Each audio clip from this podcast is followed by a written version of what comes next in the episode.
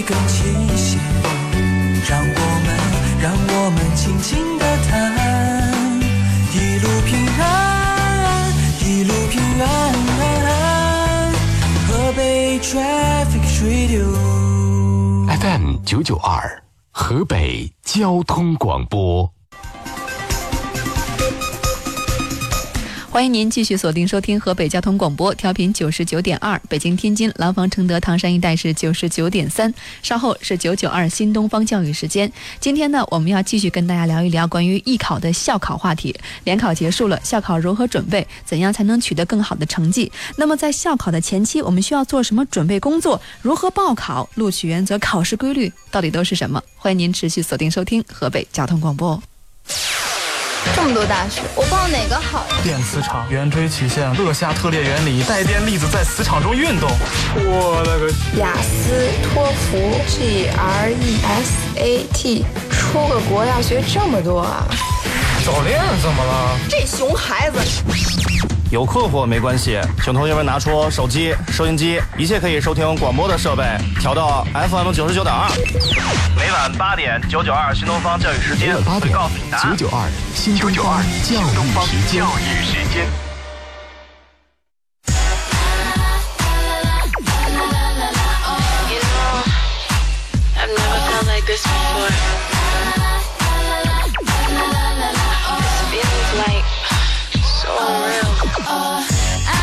八点零四，我们又相聚在河北交通广播，这里是正在直播的九九二新东方教育时间。大家好，我是王哲，欢迎您持续收听关于我们在节目当中探讨的教育、考试、学习等等方面的内容。以下几种方式可以来参与节目：电话呢是九六九九二，短信平台是 TD 两个英文字母之后加上内容发送到幺零六个六四零，微信是实名搜索河北交通广播，微博呢是在新浪上找九九二新东方教育时间。艺术生可能会往往出现这样的困惑啊，选择了艺术，本来以为是条捷径，但是走上这条路之后，才却发现特别的艰辛。比如说，学习环境非常简陋，教室很杂乱，而且还特别冷，尤其是每天长达十八个小时的学习时间啊，考了一大摞合格证，最后呢却只能填一个志愿。而且重点是稍一疏忽，就会让许多艺术生万念俱灰。在艺考这条路上啊，有太多值得大家注意的节点了。那么，到底这些节点是什么？我们如何学习，如何考试，才能够懂得艺考的游戏规则，取得让我们觉得非常满意的成绩呢？欢迎您来锁定收听我们今天的节目。做客直播间的嘉宾是来自于新东方石家庄学校中小学招生办主任唐景慈老师，另外也是艺考项目的呃资深老师啊，而且还是国家注册的高级家庭指导师。今天想听听您主要来给我们说一说关于艺考这个方面，尤其是啊，校考马上要开始了。对，马上就开始了。嗯，校考考前有一系列的准备工作，您觉得在这儿先要跟大家提醒的是什么？呃，先要提醒你说大家什么？就是说在校考校考的时候啊，啊就是要注意一些注意事项。嗯，因为我呢是在五号有个讲座，对，呃，为什么今天搬过来讲呢？因为有很多家长呢也给我们打热线，嗯说是在这个呃张家口啊、承德呀这些比较哎远的地方过不来。对。然后呢，我今天呢也在节目里呢提前跟大家说一下。还有我同事跟我说、那天特别忙，我说不行，这事儿特特别重大啊，再忙也得请假去啊。是是是，呃嗯，，所以说我们在五号、六号的时候，内容会更加的详细，更加有针对性啊，包括很多学生可以到现场咨询。那么今天我们在节目里呢，其实希望给到大家一个概念，就是校考当中我们应该怎么办啊？包括说联考已经结束了，校考我们重点应该放在哪儿？还有就是结合高考的文理科成绩，如何给自己做靶向定位？对这是一个在艺考生当中特别新鲜的词儿。这个定位是怎么做的啊？我们稍后的节目当中也会和大家详细聊到。但是还是来说一说考前具体应该做的到底都有哪一些啊？先从这方面来做嗯来聊起，也希望同学们做好准备工作嗯，我觉得可以拿笔记一下哈。啊，很就是重要。很重要。啊嗯，就是考前呢，应该先分着这么几项内容。嗯一个是呢，我们先归纳一下考前我们应该做的准备工作是什么。嗯呃，首先来讲呢，我要告诉大家，要知道一个河北省教育考试院的官方网站，嗯就是我们很多关于考试的信息都要从这个官方网站上去下载。嗯呃，因为现在呃呃这个有很多其他的这这种网站哈，嗯就是服务性的网站，他们呢也会有大量这样的信息，这些信息查起来很便捷。嗯嗯，我觉得只能作为参考。嗯但是真正的就是说，如果我们拿到一个确切的信息的话，我们一定要以这个考试院发布的信息为主。嗯所以大家要记住这个网站。呃，那就是嗯现在还有很多钓鱼网站，比如说我们这个河北省教育考试院，就是你你跟那个哪儿一搜，就度娘一搜，嗯河北省教育考试院是吧？嗯？嗯，官方微博一定要认准了。对，啊点开来看它那个呃挺朴素的，那个嗯网站一打开就没有什么广告，没有什么嗯乱七八糟东西，这应该是就是官方网站了。嗯嗯，然后呢，呃，这个剩下的呢，就是我们要上这个网站要干什么啊？哎对，哎，上这网站，第一个呢，我们是要了解招生政策和规定。呃，大家可能很多东西看不太懂，但是有一个东西要呃下载下来，就是嗯二零一四年河北省普通高等院校艺术类专业招生简章。哦，把这个简章下载下来，然后里边有好多政策呢，呃，在上面都有，包括嗯它很写的很详细，呃，然后第二个呢，就是要下载二零一四年春节前的，呃，还有春节后的这各个院校在我省这个设点儿的组织艺术类专业校考的这个时间安排。就是说，所有在河北省设点儿的这些学校，你都能从河北省教育考试院上找到这些详细的信息都有。，对，它专门有一个信息，哦呃，春节前和春节后是分着的。嗯，就是说，其实校考是这两个节点，一个是春节前有的在考，有的是春节后再考。对对对，啊嗯，然后这是要下载的。再有一个呢，就是我们要去这要考试的这个学校，嗯，然后我建议是登录这个学校的官方网站，哦，然后去看看他的这个录取原则呀、办学地点呀、专业设置啊，这个是比较靠谱的。嗯，嗯先是教育考试院，嗯，然后呢拿到你需要的一些信息，有针对性的再登录到相对的院校。对好，这是我们前期需要做的准备工作。对，然后手里头还会还要有一些什么资料呢？嗯呃，除了刚才我说的从考试院下载的那个校考时间表之外呢，嗯我们还要刚才说是从各个招考的院校啊，嗯找一些什么呢？就是不是河北考点的、非河北考点的这个校考时间表。不是河北考的，就是不在河北省考的。对你比方说像嗯央美啊、什么清美啊，就是你得奔赴到这个学校所在地对他有的时候是在学校本部，嗯有的时候他可能让河北的考生去哪个地方考。哦哎，然后这些我们也要下载下来，就是你想考的学校。哦，这个也其实也是在河北考试。但不，这个河北考教育考试院是没有。就是这个学校，它如果说不在河北设考点的话，教育考试院就不出现它的名字了，是吗？对，就没有了。哦我们考试院上下载的这个时间表，只是在河北省设点儿的。嗯，那么有一些学校，因为这个今年组织校考的学校呢，大概嗯、这个有三三百多所吧。三百多所哇，嗯300这孩子们考试起来也应该比较，确实选择性太多了，也容易杂乱无章啊。对，它实际上实际上这个艺术类的院校大概下来有五六百所，嗯但是现在不是有规定，就是有些学校呢，有呃，只是在这个这种学校有设硕士生研究点儿的，嗯，他才能组织校考，其他的就让用联考成绩。哦所以有一些学校他就来，有些学校他不来，所以我们不要不要漏掉非河北考点的学校。啊，嗯，并且呢，我为什么说建议他去官方网站去下载呢？嗯他要看清楚，就是比如说他不来河北招生，他是全国呃呃这个没有在河北省没有定额计划，嗯全国大排队，嗯，还是说对河北省今年不招生？因为他有的时候有的个别学校啊、嗯是隔一年招一年。哦，就这个是这样，他不在河北省招生，你去了也没用，是吧？你没法对，嗯有对。另外还有就是说呢嘛，你比方说有有有有一年呢，就是有一有一个美院哈，嗯然后他是他河北的考生呢，他是认天美的成绩。呃，然后这个孩子当时考去考的时候呢，可能天美的和另外一个学校冲突了，然后他哎，他又看哎，然后这个在学校本部呃也有考试，然后他就赶过去了，但是嗯不承认。对，所以就是你要看清楚嗯河北省的考生在哪考，哦考试的时间和报名的时间不要耽误了。哦，这个得用点心了哈。对，，要用点心。嗯，嗯，这是考前我们需要做的准备工作对。啊。然后这是我们要准备的一些资料。另外，我刚才还讲了这个呃时间表之后呢，然后我还要有一本书叫《河北省就是艺术类报考指南》，嗯，这个是河北省教育考试院官方出版的。嗯嗯，它那上面能提供这几年呢，呃，所有的河北省艺术类高考的一些录取的数据，这个是比较权威的。嗯，这个在报考的时候，我们会用它做一些参考。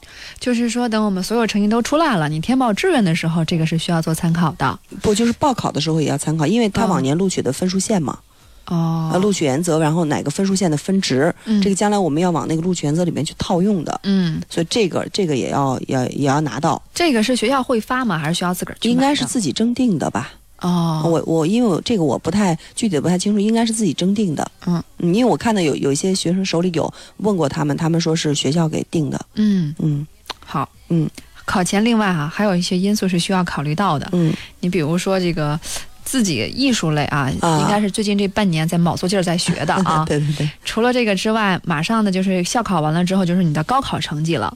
嗯。高考成绩更得参考，对吧？嗯因为我们说两条腿走路，或者说是这是属于一个跨栏跑，有跑还得有跨栏、嗯啊，这两方面必须得结合好。嗯。在考前因素考虑上，是不是高考成绩也是占了非常大的一个比重，必须要重视的？对呀、因为是专业加文化加嗯。填报志愿才等于成功，啊这是个等式。啊！嗯，高考成绩我们应该怎么来参考，怎么来考量这个因素？嗯，我是提一个建议啊，嗯呃，自己的高考成绩呢，除非是说呃复读生，那他可能去年参加过高考，嗯然后他的高考文化成绩呢还能够用于参考。现在的应届生呢，他们现在所手里头掌握的成绩，应该是他在高二会考的这么一个成绩。之后就基本上没有怎么上过文化课了，对对对也没有参加过考试了。对，嗯另外高二会考呢，它的难度和高考不是一个难度，对，考点也不太考点也不一样。嗯对，所以这个成绩呢，基本上，嗯、不能完全说明一些问题。嗯所以在这个会考的成绩上呢，嗯、来来让他预测高考，我觉得是不太准确的。嗯呃，那么我们这个呃，我们这个新东方有一个系统啊，嗯，就是我们我们集团花了挺大的价钱，上千万，对，上千万，然后嗯找了一个专业的公司，嗯他来做的一个测测试系统。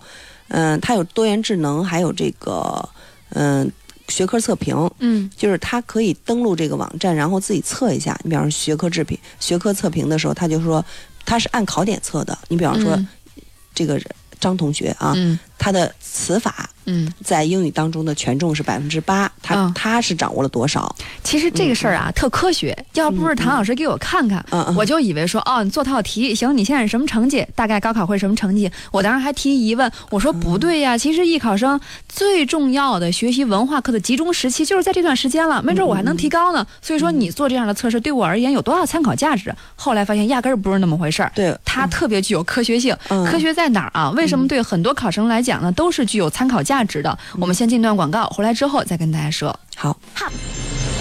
FM 九九二 FM 九九畅，行河北，畅行河北，一路相随一。路相随。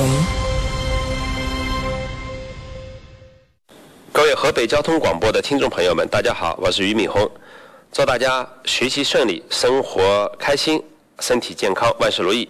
请大家关注九九二新东方教育时间。欢迎您持续关注收听河北交通广播，每晚八点正在直播的九九二新东方教育时间。今天我们来聊一聊啊，艺考生的校考之路应该怎么走。刚才呢提了个醒，校考之前的很多准备工作呢是需要睁大眼睛的，做好判断啊。嗯，一定是从这个官方网站上，河北省教育考试院上，还有就是学校的官方网站上去拿资料。对，啊，另外还有就是要来说一说高考成绩了。这个高考成绩其实如果不是刚才唐老师也提到了，如果不是说我们这个往届生的话，你很少有参考，怎么办？所以说做这个靶向定位。不是说像之前我想的那样，你去做一套题，大概能明白啊，你是什么？到底这个靶向定位是一套什么样的系统？靶向定位对于艺考生来讲啊，呃，不光是在文化课上，嗯还在专业课上，然后还要结合学校的录取原则嗯和你文化课有可能提升的空间，嗯然后这样匹配着去考，嗯呃，他拿到的那个合格证才有效。嗯，这个是一个系统工程，就是我们在这三两句话讲不清楚啊。对对对对对，嗯呃，您能给我举个例子吗？比如说这个孩子啊，他现在去我们这儿做靶向定位了，嗯嗯，他会做哪样的测试，让我们明白他是个什么内容？嗯你看，我给你具体的举一个例子来做来做这个事情啊，嗯。就你比方说这个张三同学，嗯。呃，他他现在呃想做靶向定位啊。首先来讲呢是这样的，就是说他在校考之前，他要做。这个这个靶向定位一一定要跟踪他到高考的，不是说就做一下啊就、不是做一次是吗？不，是，你看，你比如说啊，嗯。他在校，比方说现在这个张三的这个学员叫张三这个学员，嗯。那么他报了名之后呢，我们就会给他做测试的。嗯这个测试呢是他自己在家也能做，他只不过从电脑上有个后台，嗯他做通过我们这种练习题，包括对考点的这个这个题，然后还有他的这项智能的研究，他做完之后呢，老师从后他自己能看到一个他自己的状态，然后老师后面有个专家版，专家版呢从后面看，你比方说从他的呃学科上。嗯他的哪个知识点欠缺？然后你比如说，举个例子，比方英语哈，嗯他词法上欠缺，那么就是说他背单词，可能背单词的提升的空间就会大一点，嗯因为单词很好背，对吧？然后比方说句法，句法他能掌握多少？那换句话说，他就是他对英语的基本知识能差多少？然后还有阅读完形等等这些，这些嗯这个、呃就是我们都是按考点来测的。嗯然后这个权重，那么我们就大概会估计他在提提升分值的这么一个空间。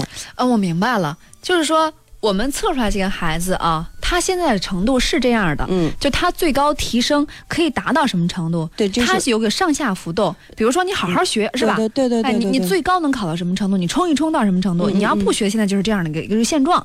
对，哦这是这是刚开始起这最初步的，然后再还有它的这种、那个这这八项智能，这八项智能是八项智能是哪这八八项？什么什智能？什么空间智能啊，什么这个嗯逻辑思维智能、语言智能等等啊，嗯运动智能这些智能。那么这些智能谁来看呢？他现在不要看，嗯就是将来拿给他管他的班主任，嗯这个班主任很根会根据这种几种方法来告诉他如何用某种方法适合于他的记忆，他会掌握的快一点，因为要要快速提分嘛。嗯，呃，就是你是什么样的孩子，你用什么样的学习方式，是吧呃？对这个现在用不着，但是嗯他等等到他入了学，踏踏实实坐那儿学的时候，这个是班主任的管理他的工具，量身定做嗯。对，量身定做。嗯然后呢，他拿到这个之后呢，我就大概知道他文化课能够提升多少了。嗯这个时候他再根据再跟他的专业老师我们再联系，然后他自己也可以拿到，因为我自己学美术，嗯然后我可以就说拿拿到他的画儿，我大概知道他在什么程度，然后 OK，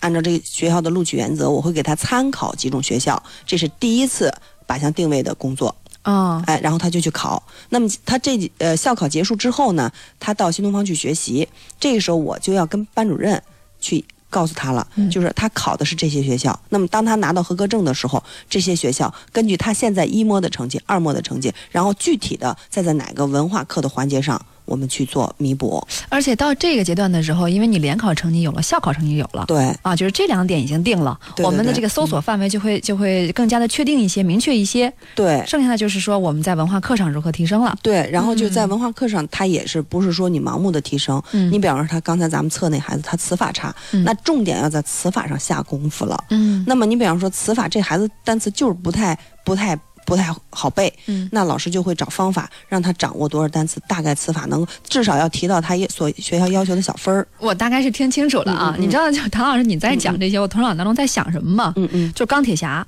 就钢铁侠穿上这套服装之后，对面来一个人，然后噼里啪啦噼里啪啦各种电脑做数据分析，说这个人什么什么样。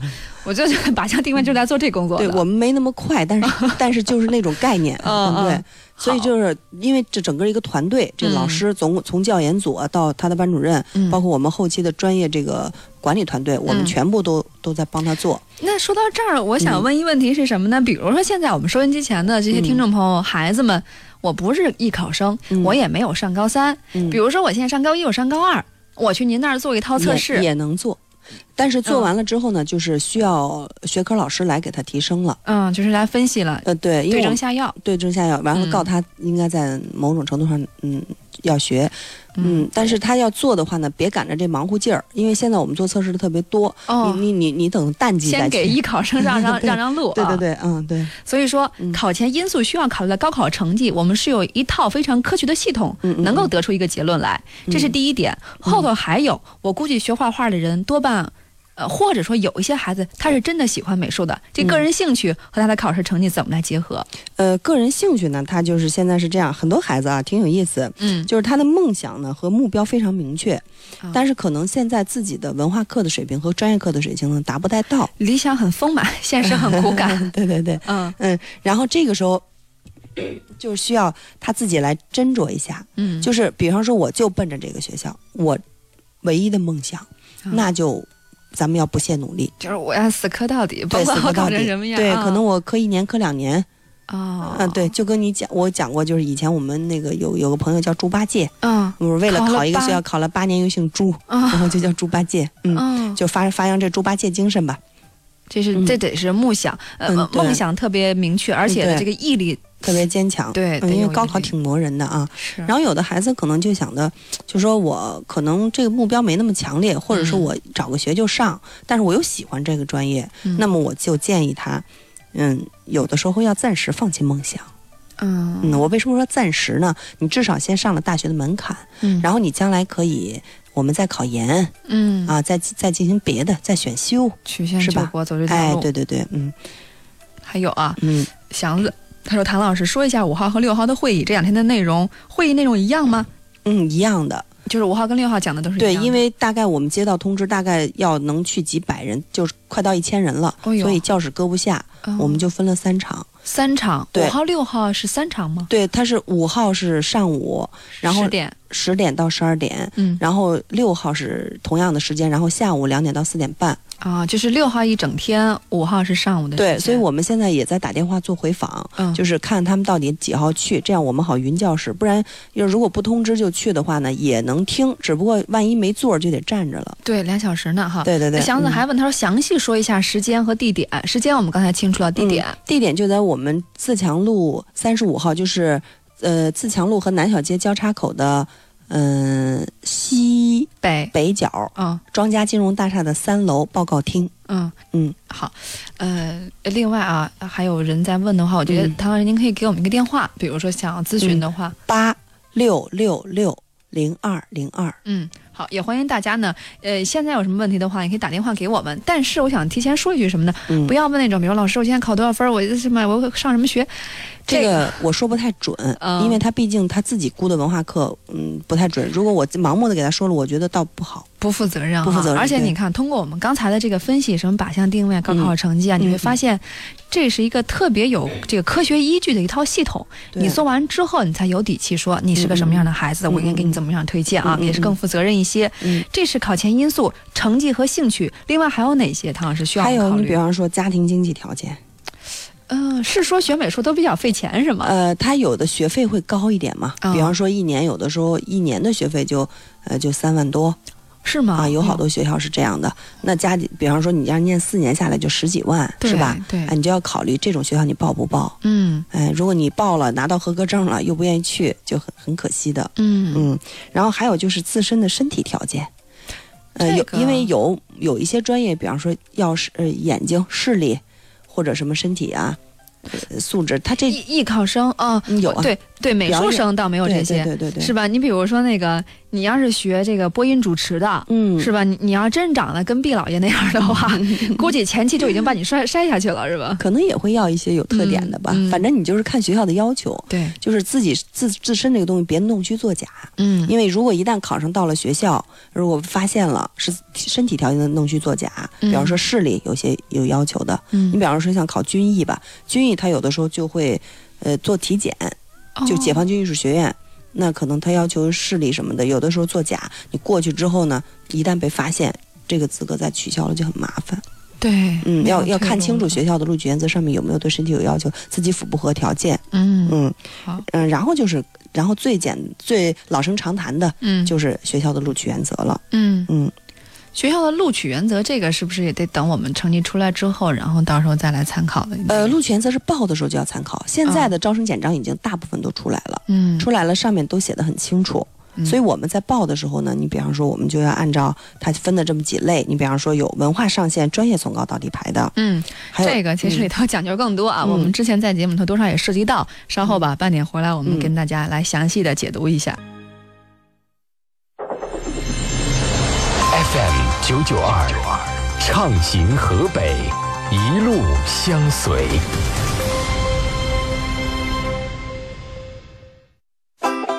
高考政策解读，权威、名师在线答疑，精彩、海内外教育理念引荐，高端、出国留学留洋经验分享。洋气啊！河北交通第一广播携手知名教育机构新东方，全情打造九九二新东方教育时间。每晚八点，不见不散。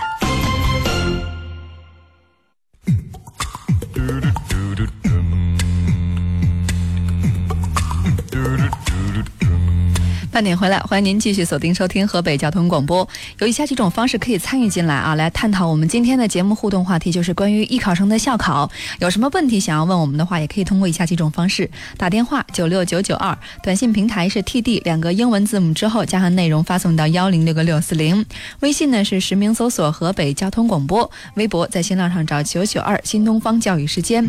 今天我们请到直播间的是来自于新东方石家庄学校中小学招生办主任，也是艺术类高考的资深指导老师唐景慈，跟我们一块儿来说一说关于校考之前有哪些是需要注意的啊。说完了考前因素，怎么报考，这可能就说到这根儿上来了。到底怎么报考，现在人就已经竖起耳朵来听了，虽然还没有考。对，那就是要用录取原则了嘛。嗯录取原则无外乎就这么几种。嗯你比方说这个文化上线，专业从高到低排，然后专业合格，文化从高到低排，然后专业文化双上线，嗯然后拿综合分儿，这个是最复杂的，嗯然后也是它是里头最多的。有这个百分比的分配是吗？对，好多种，然后五花八门儿。我专门五号会讲，但是我今天在电台里为什么没法讲？这个需要板书，就是特别复杂呃对，还要需要数学，哦所以我得往前带。我告诉大家，我现在没法比划。嗯呃到时候我我尽量看看我能不能将来发微博或发微信吧。嗯，然后在这儿就不简单说。最后呢，就是还有什么达到小分要求，然后小分要求怎么理解？比方说，呃，你必须数学够多少分？七十，英语够九十、或英语够五十啊。那我们学生在考的时候呢，这样，先把自己的弱点先捡了。比如说我速写不好，嗯，那我在考学校的时候，我就看到有一些学校可能不考速写，这些学校在我目标锁定范围之内。嗯然后再按照我刚才说的靶向定位，把握好这几个学校，然后又排除法嘛，再把那些学校排除出去，手里头大概可能有这么多少所了。嗯最后呢，再看看有，比方说我英语不好，那么英语我就十几二十分儿，是吧？哎呦那那可能这个学校要九十，那我就暂时先放弃。嗯对，但是如果他经过测试以后，你比方说他是词汇量或什么的，嗯还能有所提升，比方英语要五十，可能提提还能提到，那这些学校又又又可以考，所以这样用排除法去做，嗯这是一个。再一个呢，在校考的时候呢，我们还要就是看看什么呢？就是呃，参考往年的平均分儿，嗯哎，然后嗯，就是看看他每年大概都是多少分录的，嗯，这样的。然后再一个呢，就是在报名的时候啊，你像去年，你比方说有些呃联考成绩可能后来呃因为分数呃差距比较大，嗯后来有一些孩子呢就不敢去报这个好的学校，嗯结果好的学校呢就。呃寥寥无几，完了以后，那些兜底的学校反而报五千人，哦，大小年儿等于是碰这事儿了。对对对，嗯所以这个时候要多观察报名的人数，从这里面这怎么观察？就他报了，我又不能挨个打电话，我又不熟。不是他嗯去那个报名的时候，他如果稍微晚去一会儿，他会出现一个人人数，就你现场也有感受了，是吗？另外，他这也是慢慢能找到一些规律的。到时候我们、我都会提醒就。到时候我们再告诉你。啊，对，先留一手。我我我不是，嗯我现在不知道，啊，我不是留一手，我也得要观察。你比方说这嗯最近这段时间，那应该考虑什么？嗯再有一个呢，就是要注意什么呢？就是我们报考的时候呢，就是要注意这个，呃，你比方说学校的考点嗯啊，呃，现在很多孩子去呃爱爱愿意找考试题，啊嗯，，其实考试题这个不好找，这？个是说就是考试会考什么？就心存侥幸，觉得提前会露出来是吗呃？不是，他啊就是他不明白看什么。你比方说这个校考规律，它到底是他今年考萝卜，明年不可能还考萝卜，赶紧明年后年考白菜，对吧？你看，我们也可以参考一下联考，河北省联考，不是说今年的这个风格就大变化哈，跟往年有很大的不同。那那唐老师，对呀、我觉得学生们可能也关心这个问题，就是今年在校考上嗯，会不会也是其实挺变化莫测的？呃，其实每年的校考都变化莫测的，就是嗯各个学校它出题它都有一个方向，嗯，就是你你我为什么要告诉大家要找校考规律？嗯强调的是规律，不是考试题。嗯呃，通过考试题，那么我们可以找几年的考试题，然后我们从考试题里面就会发现，你比如说现在他考试的题型呢，一般都是趋向于生活化、多元化哦啊。那么这个具体的怎么考呢？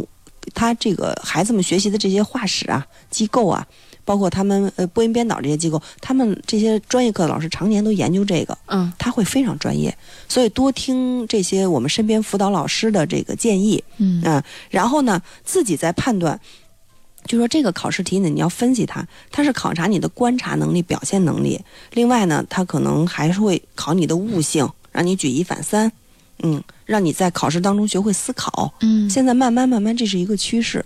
所以不是单纯的简单的，就是说我我今天闭着眼睛，我我默写一个花儿，然后我就考一花儿，嗯。默写一瓶子考一瓶子，哎呦坏了，后天考一茶缸，我没默写过，我就不会了，嗯。它不是这样的。所以要求孩子他会要一定要有一定的绘画的技巧和对这个专业知识的一个领悟的能力。嗯。嗯，我们先来看一个提问啊，三七三六衡水的朋友他说，我想问一下，这体育生跟艺术生类似吗？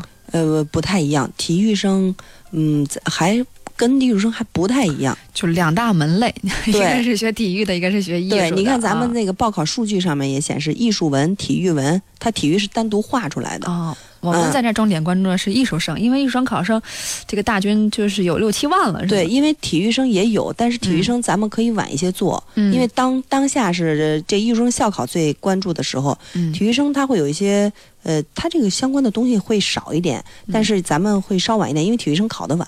或者说它里头的这个门道可能就不像艺术生划分的这么繁杂了。嗯，我对体育，我说句实在话，我对体育不太专业，嗯我到时候会请特别专业的呃这个体育的人士来讲。行，我们会有一期这样的节目，啊大概应该在二月份左右吧。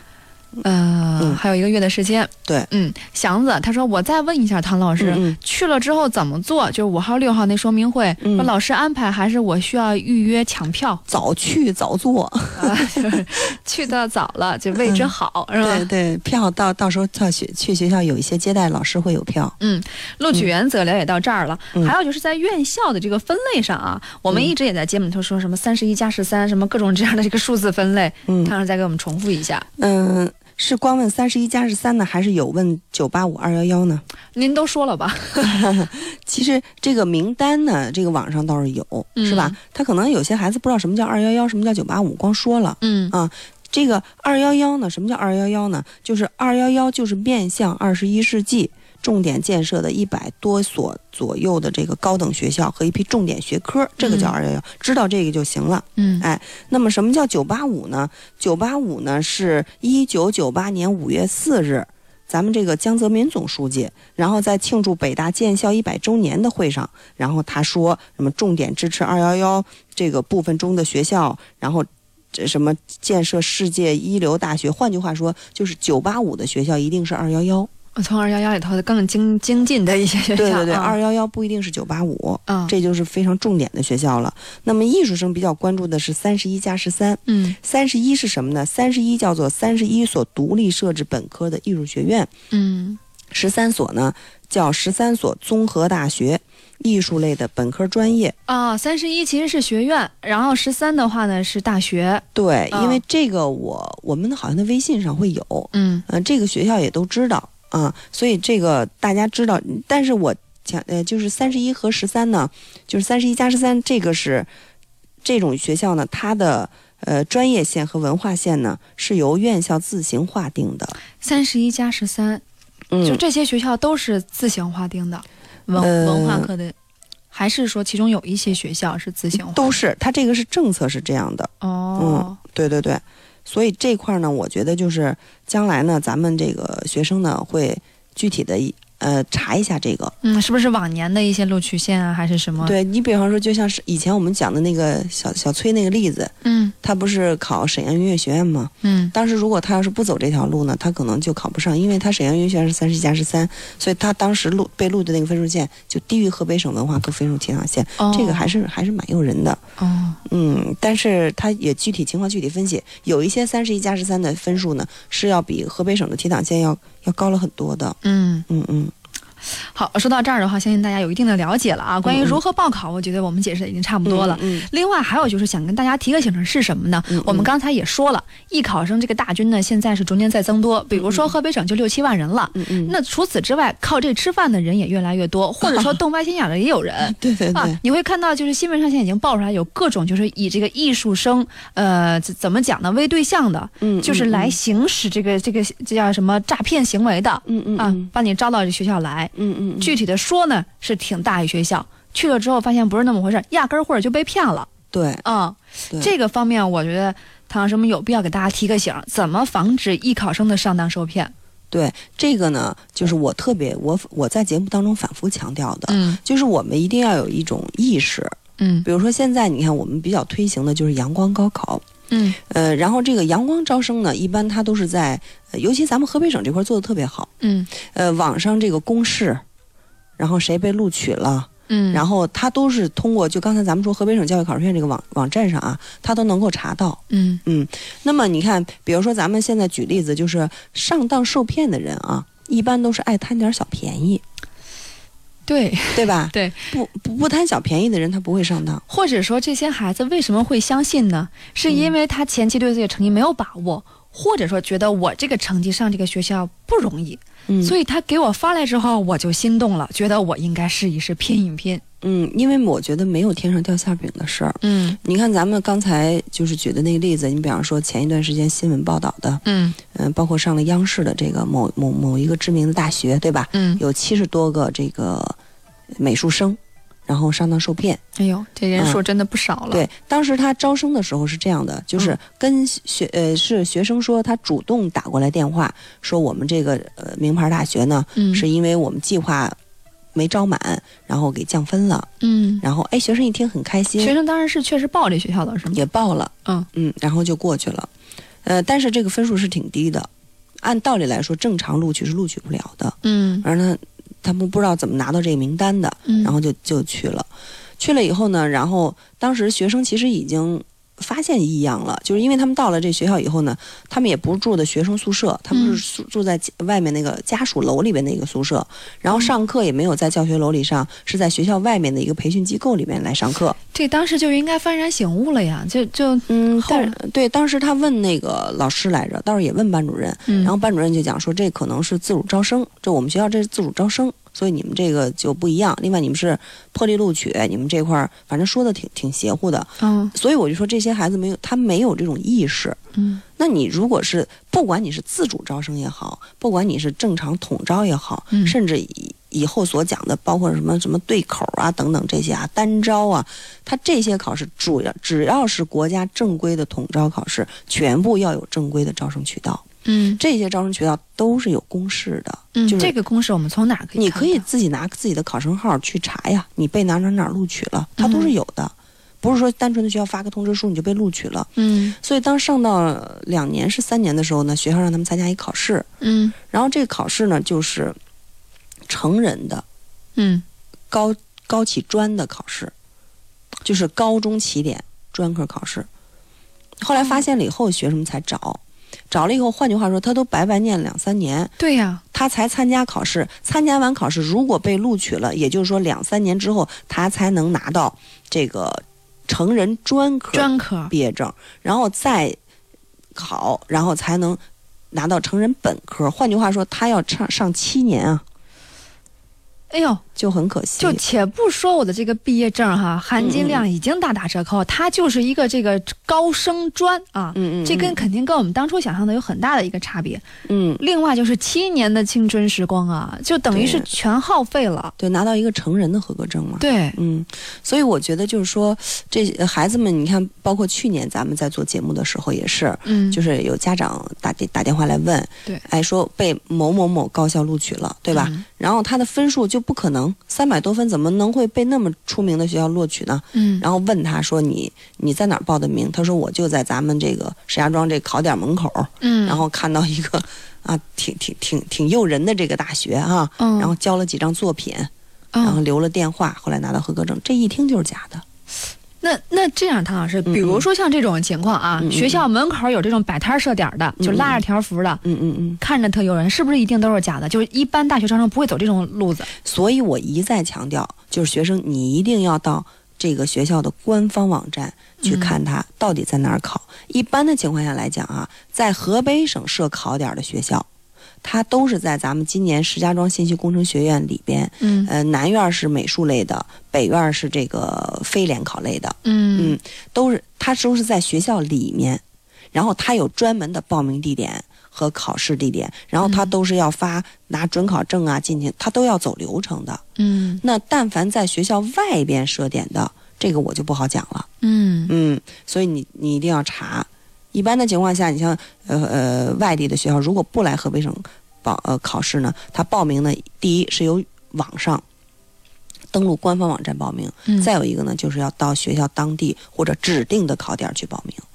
没有说很少，就是跑到外面拉个条幅。嗯，我觉得越是诱人的地方，越要防止陷阱吧。对，嗯，孩子们要有这种意识啊。那往往自己觉得老觉得自己哎文化课也不太好，专业课不太好。哎呦，这嗯学校找我，我真是哎呀，我这个上辈子积大德了，我人品爆发了哈。嗯这个就真的是要上当，别不要上当受骗。嗯嗯嗯，确实，我觉得大家应该提起重视的，因为别这么多年学过来、啊，最后我们上个学校的话还是子虚乌有的，对对对主要是青春耽误不起啊。嗯，对对对。然后大家就是多上这些官方网站呗。嗯，包括包括你真的是被这个学校录取了，嗯你上他这个学校的网站上，他也是有被录取的名单的。嗯所以这这一关我们卡在就是我们从开始报名，我们就要慎重。嗯嗯，报名这个慎重，就是像刚才我们一开始提到的，比如说你要登录河北省考试院，嗯去到学校这个官方网站啊，嗯嗯这是这些方面。另外呢，还有就是我们同学有在这个微信上在问的，说我现在这个学习成绩到底还能提高多少？现在很慌了已经。嗯就现在校考还没有考，就是文化课上这个，我觉得怎么来权衡哈？呃，嗯唐老师接触的考生比较多，是不是现在这个阶段应该是卯足劲儿来冲校考的？等考完之后再说文化课应该怎么学？对，现在呢肯定是要卯足劲儿冲校考，嗯但是冲校考的时候要考虑自己文化课的水平。就你比如说吧，就是、嗯比方说我现在专业特别好，啊，那我就想考美院，对对吧？但是我我我我我我报清美，那我只有二百分的文化课就不要报，就即便我的专业过了，我也考不到五百多分呢。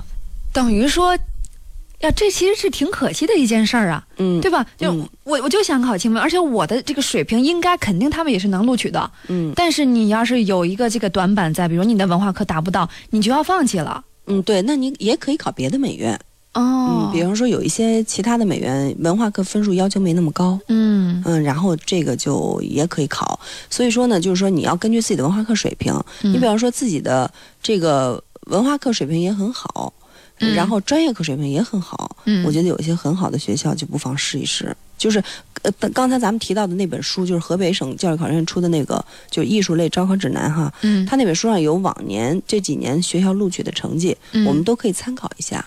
这个成绩是说有校考成绩，有这个文化课的成绩。嗯嗯嗯嗯嗯，对，它都有，它有从专业录的成绩，然后也有文化课成绩。这个数据我们能够提供一个就是比较真实的这么一个参考。嗯，嗯那我们再问一个问题啊，嗯嗯嗯呃，我现在的文化课成绩，比如说是二百分儿，嗯哼，呃，就是最高提高，我们能到什么程度？常老师，您见过的，就是比较具有励志传奇色彩的孩子，呃，那 就是说能提高多少分？励志传奇色彩的就不好讲了。嗯但是普通的就是大概差不多的吧。我们就我们新东方的水平啊，就嗯七十到两百分。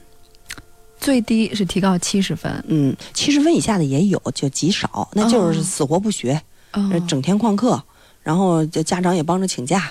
嗯那就这种孩子，嗯他一般有时候可能也都提不了七十分，但也有超过二百，比方提个二百七八的，嗯，也是少数。这就是励志传奇的那种。其实就是你要明白自己是什么水平，然后配合是吧？配合老师，然后对要好好学习。他关键是这要知道自己知识的薄弱点在哪儿。啊，哎，针对这个，针对这个知识薄弱点，嗯然后我们会做教学切片，然后嗯针对这个教拿这个教学切片，然后我们老师有各种方法来盯着他，嗯嗯，然后让他来提升成绩。嗯好，我们来关注几个特级寻呼。今天下午五点左右，季先生在石家庄西二环蔬菜批发市场到大郭村路段丢失了一个粉色的孩子书包，里面有书和一个钱包，钱包里面有马征的身份证和银行卡，请捡到的朋友拨打我们直播间电话九六九九二。